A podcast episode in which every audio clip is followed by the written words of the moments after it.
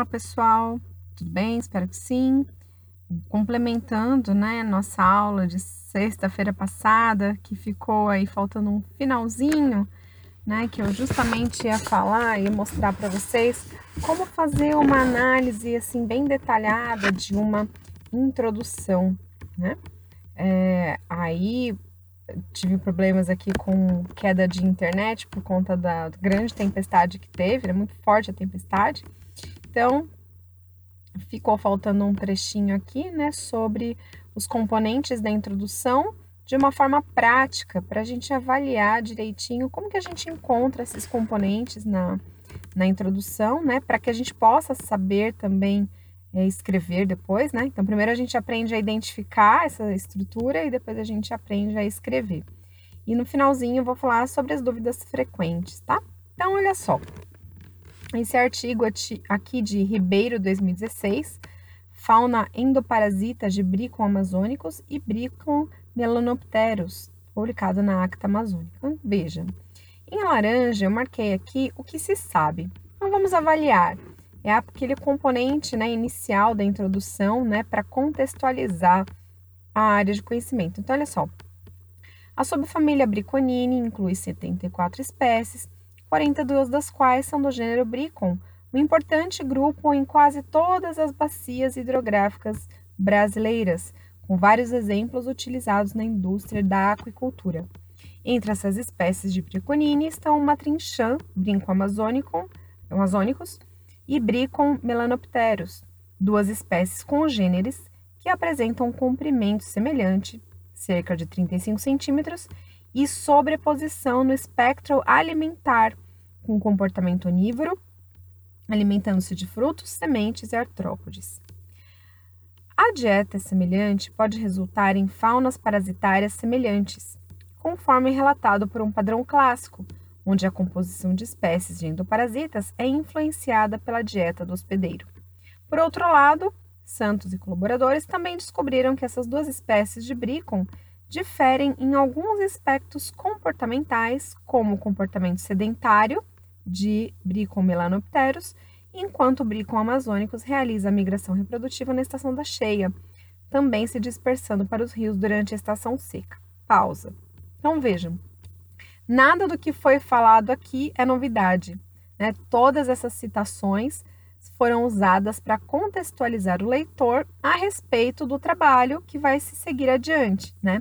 Então, foi falado sobre as duas espécies que foram trabalhadas, a importância da, da, da, da, é, da semelhança entre eles em relação a, aos hábitos alimentares, né? E que isso resulta também em é, uma, uma fauna endoparasita influenciada pela dieta do hospedeiro, né? Então vejam, tudo foi uma contextualização no geral. Agora, o autor, os autores, né, eles partem para a área específica da, do conhecimento. Então vejam, olha, diversos estudos observaram que o padrão de migração reprodutiva de um hospedeiro pode ser um fator determinante na composição e estrutura das comunidades parasitas pois as migrações curtas e longas, realizadas por essa espécie ao longo de sua vida, permitem ao peixe explorar diversos ambientes, aumentando a possibilidade de infecção e infestação por diversas espécies de parasitas. Consequentemente, essas características migratórias divergentes podem afetar a fauna de endoparasitas, já que espécies relacionadas geralmente exibem características divergentes que possibilitam a coexistência. Então, vejam, primeiro eles contextualizaram, falaram das espécies, depois eles começaram a funilar mais a área do conhecimento, né, a área específica do conhecimento, né? Então, sobre migração, né, a, a composição dos parasitas, é, e as características migratórias, como que elas influenciam, né? Então, tudo isso, de novo, né, são é, coisas que já se conhece, né, dentro daquela área de conhecimento, já é conhecido, está estabelecido na literatura, e ele eles foram afunilando, né, fizeram uma contextualização geral para uma contextualização mais específica. E agora entra a lacuna, vejam, a lacuna do conhecimento. Onde é que a pesquisa deles se encaixa? Então vejam, a fauna parasita dessas espécies, Bricon, ainda não é bem conhecida pois a maioria dos estudos publicados sobre a fauna de parasitas do gênero Bricon foram realizados em braços de peixes ou foram baseados em descrições taxonômicas. Eu acho que tem algum problema de tradução aqui, mas vamos lá. É, então vejam, aqui os autores falam justamente o que não se sabe. Aí, olha aqui, a fauna parasita dessas espécies de Bricon ainda não é bem conhecida. Vejam que interessante, seguiu justamente aquele, aquela estrutura né, dos componentes da introdução que eu mostrei para vocês. E aí, a pergunta, olha só, a pergunta aqui representada pelo objetivo. Né? Então, o objetivo de, do presente estudo foi testar a hipótese de que a fauna parasitária de duas espécies congêneres será mais semelhante à fauna parasitária de dois ambientes distintos. Então, aqui na verdade não é uma pergunta, né? Mas ele já foi direto ao objetivo com a hipótese. E aí a abordagem, olha, para tanto, é uma apenas um resumão, uma pincelada da abordagem. Como é que eles fizeram para preencher, né, essa essa pergunta, para responder essa pergunta? Então, olha, vejam, para tanto, foram analisadas as principais características da comunidade de endoparasitas, como riqueza, abundância, diversidade e dominância de duas espécies do gênero Bricon. Vejam, ele não coloca quantos indivíduos, ele não coloca os índices de abundância e riqueza, nada disso. Ele só coloca o que? As variáveis teóricas: riqueza, abundância, diversidade, dominância. Ele fala as variáveis teóricas, os objetos de estudo, né, as duas espécies de Bricon, e é, as, as características do que? Dos endoparasitas, né? Através desses índices. É assim que tem que ser, né? Uma breve, uma breve pincelada sobre a abordagem. E aí, o que, que faltou aqui nesse, nessa introdução? Que, voltando né, no slide anterior, a gente vê lá, né, em verde, notificação dos principais achados. Nessa introdução não tem. E como eu falei, tudo depende da revista quando a gente vai ver lá na Acta Amazônica, não é comum realmente ver os, os, uma pincelada dos achados na introdução, tá? Agora, vamos para um artigo da Nature. Vejam, vocês vão comparar aqui é, o, como que é diferente, né? A, apesar de, de ter essa mesma distribuição dos componentes, é, a extensão desses componentes é completamente diferente. Então, para o próximo slide aqui, né, a gente vê é, mudanças ambientais é, tornam né, as, as redes ecológicas frágeis. Né? Então, olha só, o que se sabe Está em laranjinha aqui, ó. Os ecossistemas, sejam recifes de corais, florestas tropicais ou microbioma, são complexos. é uma frase, né? E ele é uma frase que abrange muita coisa, né? Vários ecossistemas, recifes de corais, florestas tropicais e microbiomas. E ele fala que todos esses ecossistemas são complexos. Isso é o que se sabe. Daí, é, tem um, uma pequena variação aqui, né? Já apresenta a lacuna. Como a complexidade evolui e sua robustez na mudança é um mistério para os ecologistas e um desafio para os biólogos da conservação. E aí ele passa para a área específica. Para avaliar a atual crise da biodiversidade durante a mudança global, é necessário ir além das listas de espécies ameaçadas para as cascatas de extinção. O risco de extinção secundária deve ser maior para os especialistas, como, por exemplo, a perda do piolho do côndor após a extinção do côndor na natureza. Em algumas circunstâncias, extinções secundárias podem desencadear ainda mais extinções em uma cadeia alimentar, desmembrando ecossistemas inteiros. Por esta razão, a já considerável lista de espécies ameaçadas pode ser apenas o começo. Vejam, isso aqui é uma área específica dentro né, daquele, daquele mundaréu de coisa que envolvem os ecossistemas e sua fragilidade. E aí, é, os autores lançam a pergunta: olha só, embora a evolução deva levar tanto à especialização e robustez quanto à perda de espécies, a mudança global e a atividade humana podem alterar as vulnerabilidades das espécies, o que poderia contribuir, opa, poderia diminuir a estabilidade da rede de recursos e consumidores. Então, aqui ele lança de uma forma bem sutil a pergunta, né? Então, é, ele fala, né, que do que já ele retoma o que já se sabe, né, que embora a evolução deva levar tanto a especialização e a robustez, né, tanto a perda de espécies, duas coisas totalmente opostas, né? Ele coloca que a mudança global, né, e a atividade humana, mudança climática global e a, atividade humana podem alterar, alterar as vulnerabilidades das espécies, ou seja, podem, mas a gente não sabe como, né?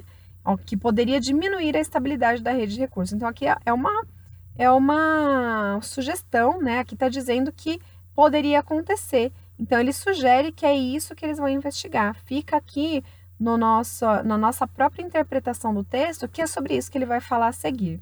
E realmente, né? Então, agora a gente vai para a abordagem. Então, nós investigamos essa hipótese que ele acabou de citar, né? Ele já coloca a pergunta com a hipótese, contrastando como as condições históricas e novas afetaram a robustez da assembleia parasitária, usando simulações de computador e informações de bancos de dados globais de parasitas hospedeiros. Então, aqui ele já deu um, uma pincelada no método, né? Então, que eles, eles usaram ferramentas de simulação com determinados dados é, globais né, sobre parasitas hospedeiros. As redes ecológicas eram frágeis sob a mudança ambiental devido ao compromisso entre a adaptação a um passado estável ou um futuro incerto. As assembleias de parasitas são um modelo conveniente para o estudo da robustez da rede, pois fornecem uma resposta direta e unidirecional à perda de espécies hospedeiras. Para estimular a robustez da assembleia parasitária, pode-se aplicar modelos analíticos, mas é mais preciso pegar uma teia alimentar ou uma rede bipartida, hospedeiro-parasita, e depois remover os hospedeiros em sequência, denominada desmontagem do hospedeiro, registrando a taxa na qual a riqueza parasitária declina. Então vejam, por que, que ele dá tanta ênfase à abordagem? Por que, que vocês acham né, que tem um parágrafo tão enorme na introdução a respeito da abordagem? Segue aqui, ó. A robustez do parasita diminui mais rapidamente com o aumento da complexidade do ciclo de vida e da especificidade do parasita. No entanto, a especificidade do parasita não é independente da ordem de extinção do hospedeiro. Por exemplo, parasitas de peixe tendem a ser generalistas ou especialistas em hospedeiros, hospedeiros confiáveis, que são menos vulneráveis à extinção. Um padrão semelhante ocorre à remoção aleatória de hospedeiros, isso aqui tudo nos métodos que eles utilizaram, né, na, nessas simulações computacionais.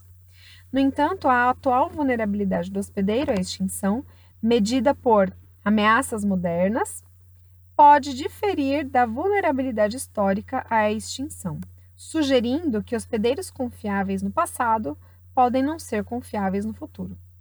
Aqui usamos simulações de vida artificial e dados empíricos para investigar como ecossistemas estáveis responderiam extinções sob diferentes cenários de perda de espécies.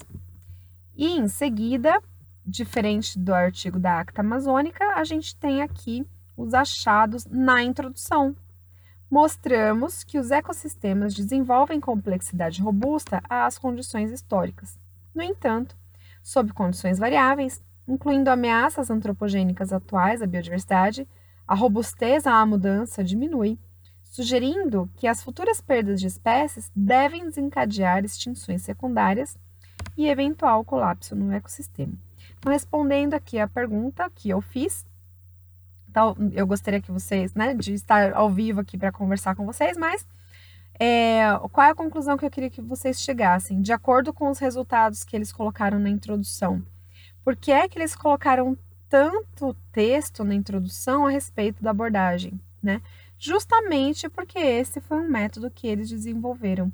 Então, é, é, apesar do título já afirmar né, que as mudanças ambientais tornam redes ecologicamente robustas é, em, em, redes frágeis, né? Eles, ele fragiliza as redes que eram robustas. Ele mostra, ele demonstra esse resultado através de um novo método computacional, usando tanto dados, como ele diz aqui no finalzinho, né, como dados é, empíricos, né, quanto dados retirados de, de bases, né, de repositórios. Então, foi aqui o desenvolvimento de um método, por isso que ele dá tanta ênfase aqui à abordagem, né? Apesar de não colocar é, números mesmo, né? Não colocar nada bruto, mas ele pincela, ele fala bastante, na verdade, não pincela não, ele fala bastante a respeito das abordagens, né? De como que eles fizeram para desenvolver esse método de análise, né? De vulnerabilidade dos ecossistemas. Então, vejam, é, os componentes, eles são os mesmos, né? A única diferença é que no artigo da Nature tem os achados, né? Coisa que não tem na Acta Amazônica. A gente vê que no, no artigo da Acta Amazônica a gente consegue ver perfeitamente aquele triângulo de ponta cabeça, né? Funil com todos aquele, aqueles componentes na ordem certinha que a gente estudou, né? E isso aqui é ótimo para quem está começando a escrever artigo, né? Então, é ter essa receita de bolo para escrever a introdução, porque você não peca por excesso, você vai deixar a sua introdução enxuta e não vai deixar nada de fora, nada que seja imprescindível de fora. Mas, como a revista Nature e a Science são revistas que né, são bem generalistas e são muito, digamos, modernas, né? Então, elas permitem né, essas, essa, esse tipo, né, essa flexibilidade aqui na introdução. Vejam, né? Eu achei muito incrível né, que se usou menos de uma linha para falar o que se sabe. Isso é muito criativo, muito criativo e muito inteligente, né? Porque ele não precisou gastar muitas palavras para mostrar o que se sabe de um assunto, né? Agora vamos para as dúvidas frequentes. É, professora, né, os objetivos devem vir no fim da introdução? E aí eu respondo, não necessariamente. Eu acho que inclusive o Andrei perguntou para mim também a respeito de objetivos, né? É, a introdução ela deve levar o leitor a entender a problemática, né, a pergunta da pesquisa, o que levou o autor a propor aqueles objetivos. Portanto, podem aparecer em qualquer lugar da introdução, desde que contenham todas as justificativas para validá-los. E na verdade, né, os objetivos eles têm que ser é, eles já têm que ser imaginados pelo leitor, né? Tem que ser deduzidos pelo leitor pela leitura da introdução. Então, os objetivos nem precisariam estar explícitos na introdução, né? O leitor, é, a introdução ela tem que ser tão boa, né, que leve o leitor a deduzir qual é o objetivo. Então, não necessariamente precisa estar no final, mas geralmente a gente encontra no final. E a revisão de literatura vai na introdução? Como eu falei né, anteriormente, a revisão da literatura ela não é um tópico para ser colocado no artigo, né? Isso é uma exigência muito antiquada. Tem alguns artigos brasileiros que ainda é, um ou outro, né? Isso quase não existe mais, mas um ou outro ainda exige. Mas isso não é não é necessário de jeito nenhum. Isso acontece mais, né? É, em alguns programas de pós-graduação que possam exigir para suas monografias, teses, né, e dissertações. Então, redigir uma revisão de literatura serve para o aluno entender a história do conhecimento na sua área de pesquisa. Né? É uma função acadêmica interessante, mas apenas como exercício. Ela não deve entrar num artigo científico. Nenhum cientista, afinal de contas, quer saber o que você leu, né? Ou o que você aprendeu. Eles querem saber que novidade você vai trazer para a área de conhecimento, tá?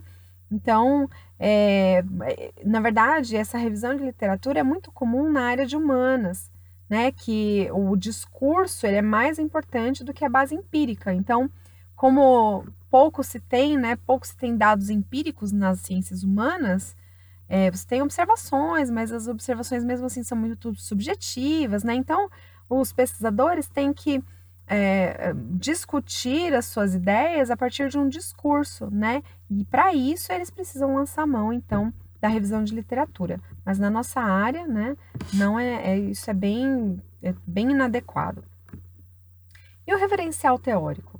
Bom, o referencial teórico ele é um sistema que guia o autor dentro da pesquisa, né? Ele vai nortear as tomadas de decisão. Então você tem que saber qual é a linha né, de, de conhecimento que você segue, que tipo de raciocínio você segue, né? Então, quais são esses referenciais teóricos? Pode ser um paradigma, né? Pode ser uma teoria, pode ser uma ideia, Você tem que saber o que é, qual que é a, a linha condutora da tua pesquisa, né? Então você muitas vezes a gente não se dá conta disso, né? Porque a gente faz tudo é, muito na, na prática, né? A gente vai fazendo, vai fazendo, vai fazendo, mas na hora de escrever a gente não se dá conta de que existem esses sistemas, né, esses fios condutores que nos levam a fazer é, a discussão do nosso trabalho, né? E, inclusive, chegar a uma determinada conclusão. Por que, que a gente não tem esse hábito? Porque nós aqui no Brasil não temos programas de pós-graduação como no exterior, que a gente tenha que defender duas teses: a tese em filosofia e a tese realmente da área de, de pesquisa, né? Então, por exemplo, os PhDs, eles são doutores né, em filosofia, philosophy doctors, por isso que é PhD, porque eles defendem uma tese de filosofia também. E nós, na verdade, precisaríamos é, entender mais de filosofia para poder é, saber qual é o referencial teórico que a gente deve usar no nosso trabalho, tá? Então, a gente não, não se dá conta disso muitas vezes, porque não tem isso nos nossos programas de, de pós-graduação. Mas eu sugiro que vocês estudem filosofia, né? Pra, porque a filosofia é a mãe da ciência, não é? A ciência ela surgiu da filosofia, né? Filosofia ela tem é, muito do dos tipos de raciocínio lógico, né? os tipos de argumentação, a lógica, a dialética, a retórica, tudo isso a filosofia estudou por milhares de anos, né? E principalmente no Brasil, a gente simplesmente esqueceu, deixou de lado. Isso foi sumindo conforme a educação no Brasil é, foi tomando cada vez mais proporções políticas, né? Então, é, isso a gente, a gente não fala nos nossos programas de pós-graduação. Mas eu sugiro, principalmente quem está no início de carreira, que estude filosofia, tá? Para que você saiba qual referencial teórico você está seguindo.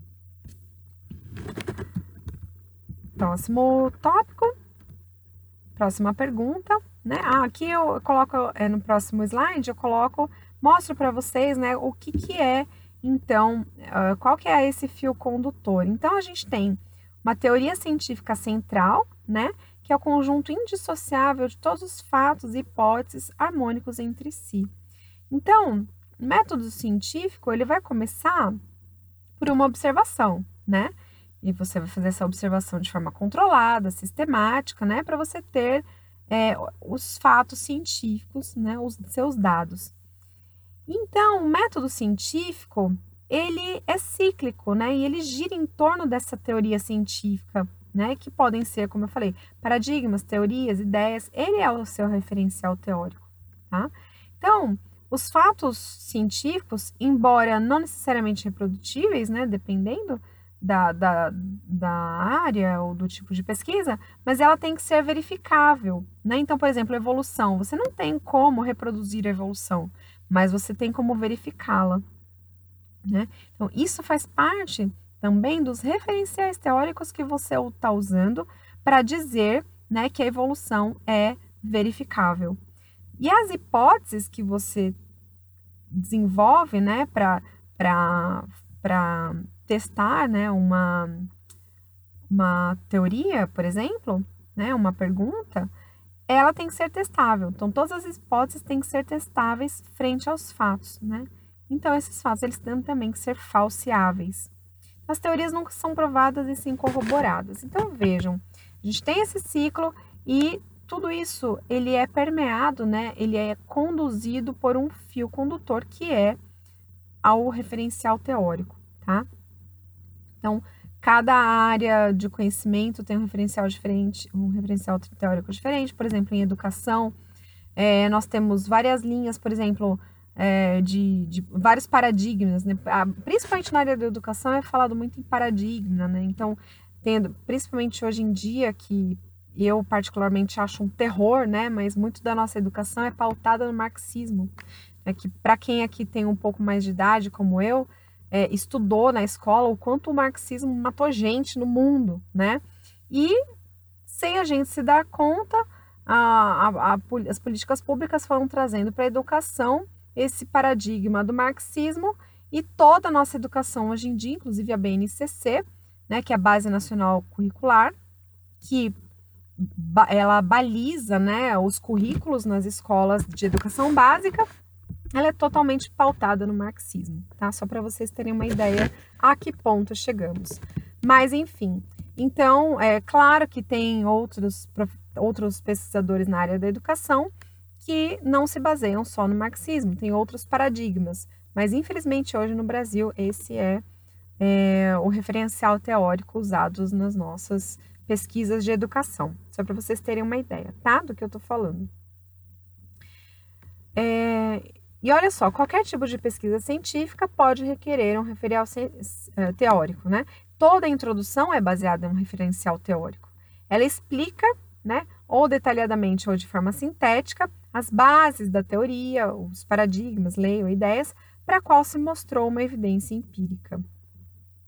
Então, às vezes isso fica é, meio oculto na introdução, e aí você, cada um de vocês tem que tentar encontrar qual é o referencial teórico que o seu é, orientador né, segue, porque muito provavelmente você vai seguir o mesmo referencial teórico que ele. Professora, e se eu não alcançar meu objetivo? Bem, vamos lá. Se você não alcançou seu objetivo, aconteceu um erro. Primeiro, né? Porque é, nós precisamos chegar a um objetivo, sim. O que acontece, né? É que primeiro você vê as conclusões e depois você vai colocá-las na hipótese no objetivo do estudo. Então, ao invés de você seguir aquela ordem cronológica, né? De é, seguir a hipótese, né? Verificar o seu objetivo e lá na conclusão você dizer, ó, tudo bem, cheguei a essa conclusão aqui, eu cumpri meu objetivo, né? Apesar da gente na redação científica usar a ordem inversa, a gente já tem que ter esse resultado na cabeça. A gente já tem que saber se a gente chegou ao nosso objetivo ou não, antes de escrever. Né? Não é porque a gente vai escrever de, na ordem invertida é que a gente vai mudar o nosso objetivo do trabalho. Não é isso, tá?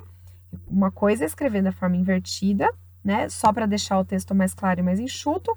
Outra coisa é mudar os seus objetivos de acordo com as suas conclusões. Isso é desonesto. Então, digamos que você queria lá né, verificar se, como eu dei o exemplo, que é bem básico, né? Até, deve ser até chato para vocês, mas é o que eu tenho de mais básico, assim, mais fácil para falar. Então, digamos que você queira avaliar se o calcário é, o seu objetivo né, era avaliar se o calcário iria elevar o pH de um determinado tipo de solo. Esse era o seu objetivo. Mas digamos que você é, não conseguiu verificar por algum erro metodológico. Então você não chegou no seu objetivo. Aí você vai, mas aí você tem outros resultados, né? Você verifica, sei lá, por algum motivo que você quantificou o alumínio no solo. Então, o seu objetivo não era quantificar alumínio no solo, não era caracterizar o solo de acordo com a quantidade de alumínio, não. Seu objetivo era avaliar, né, testar se o calcário mudava, né, aumentava o pH do solo. Ou seja, o que, que você fez? Você teve um outro resultado, aí você não chegou no seu, seu objetivo, aí você foi lá e mudou o seu objetivo da tese. Então, toda a sua tese, ela foi toda elaborada, né? Todo esse manuscrito foi elaborado para defender, né, que o calcário eleva o pH do solo, mas aí você muda o seu objetivo. E aí você vai ter que mudar tudo depois. Mas isso está errado, não pode ser feito isso, né? Então, se sua conclusão é diferente da hipótese, né? Você, o que, na verdade, então, ah, você queria provar, né? Você queria identificar se o calcário elevou o pH do solo, mas ao invés disso ele diminuiu. Digamos, tá? Digamos que ele tenha. Isso, claro que isso não acontece, mas digamos que ele tenha diminuído, reduzido. Então, o que acontece? Você vai ter que dizer que você mirou em A, mas atingiu B. Né? Você vai contar a história real. Isso não significa que você não alcançou seu objetivo. Significa que sua hipótese, ao invés de ser a hipótese nula, você é, chegou na hipótese alternativa, tá? É muito diferente de não chegar no objetivo, tá? É, então, muito cuidado, né? Tenham sempre em mente que vocês têm que ter mais de uma hipótese. Muito provavelmente pode acontecer de vocês chegarem a uma hipótese diferente do que aquela que você é, colocou no seu trabalho, mas isso não quer dizer e não pode significar que você não alcançou o seu objetivo. Se você não alcançou o seu objetivo de fato, Então você tem que rever os seus métodos, ou aumentando o número de amostras, ou mudando o, a estatística, ou sei lá, aumentando, é, mudando seu experimento, né? Então alguma coisa tem que ser feita na metodologia, mas não mudar a conclusão ou não mudar os objetivos de acordo com a sua conclusão. Outra pergunta: quantas linhas devem ter introdução? Acho que já ficou bem claro, né? Que nem mais nem menos do que o necessário. A gente viu é, introduções bem, bem curtinhas que couberam aqui no nosso slide, né? E que foi totalmente necessário para nos contextualizar, mostrar todos os componentes da introdução, tá? Então, essa é uma regra para qualquer texto científico. Então, é claro, não tem número de linhas máximo nem mínimo, mas ele tem que ser longo o suficiente para que alcance, né, é, a, todos os componentes da introdução. E a tendência, principalmente na redação científica com vistas à publicação internacional, é que os artigos fiquem cada vez mais curtos, né? Dada a objetividade do estilo científico. Ninguém quer saber o quanto você sabe, né? É, eles querem saber a força do seu argumento. Então, a introdução, ela não tem argumentação, ela tem contextualização. Né? Então, você não vai fazer uma introdução longa. Quanto mais curta, melhor. Outra pergunta: a justificativa faz parte da introdução? Sim, faz parte, mas não como subitem, como a gente vê, né, os subtítulos do, dos componentes do artigo, né? A gente tem as sessões, desculpa. É, cada sessão tem um subtítulo, né? Introdução, objetivos, material e métodos. Não necessariamente objetivos, né? Mas a justificativa ela não entra como subtítulo, mas ela faz parte da introdução. Então, em algum momento, você vai apresentar a sua pergunta, né? A pergunta que você quer responder, a questão do teu trabalho. E para isso você vai justificar a relevância do seu trabalho, tá? Às vezes, a importância do estudo é a própria justificativa, mas no geral, eu preciso detalhar um pouco mais o que você pretende. Como saber se uma informação é necessária, né, em qualquer parte do trabalho? Pense no método lógico, né? Baseie-se nas suas conclusões e nos seus objetivos, tá? Qual que é o método lógico, professora? É escrever de trás para frente. Então, pense sempre nas suas conclusões e nos seus objetivos. Eles vão ser o seu guia para responder se aquela informação que você vai colocar na discussão ou na introdução é realmente necessária, tá? Então, olha só, a introdução é argumento para mostrar ao leitor qual é o seu trabalho. Na verdade, a contextualização, né? Portanto, deve ter conter apenas as informações necessárias para essa demonstração, tá? Vai sempre, isso é muito particular, vai depender do trabalho, né? Então, sempre tenham em mente os métodos, oh, desculpa, as conclusões e os objetivos do seu trabalho. Professora, qual é a diferença entre objetivo e hipótese? Bom, o objetivo ele mostra o que você pretende atingir com seu estudo. E a hipótese é a possível resposta que o seu objetivo vai testar ou uma resposta provisória para a sua pergunta. Né? Seu trabalho só estará concluído quando você testar sua hipótese, independente se os resultados corroborarem ou refutarem. Mais uma vez, você pode ter como resultado a, hipótese alternativa ou a hipótese nula, né? Mas, quando você testa a hipótese e você tem uma resposta, aí sim seu trabalho está concluído, você chegou ao seu objetivo. Certo? Então, é, o que eu gostaria que vocês fizessem como prática para essa semana, tá? É uma prática rápida, é exatamente o que eu fiz aqui para vocês nesse texto, nessas duas introduções. Vocês vão pegar uma introdução de um artigo que vocês escolheram lá nas suas referências e vão pintar da maneira como eu fiz, né? Vocês vão pintar, é, vão colorir no texto mesmo, vão copiar, né, o artigo, a introdução do artigo no Word ou no qualquer outro documento de texto e vão fazer aquilo lá, identificar cada um dos componentes da introdução. É uma prática rápida, tá? É só para vocês colocarem mesmo isso aqui, esse exercício, para terem um olhar mais detalhista para a introdução, para que vocês possam repetir isso, principalmente na introdução dos artigos que vocês forem escrever daqui para frente, tá bom? Vou deixar aqui as instruções no Google Sala de Aula. É rápido, é simples, não vai demorar, não vai tomar muito tempo de vocês, mas eu quero que vocês façam esse exercício para é, deixar mais claro é, esse, esse, esse, detalhamento da introdução e a estrutura, de, né, a, a, essa, esses componentes né, da, da introdução. Quero que vocês saibam identificar esses componentes, para que vocês nunca deixem faltar esses componentes na introdução de vocês. Era isso que eu queria terminar de falar no, na aula passada. Obrigado pela atenção de vocês e até a próxima.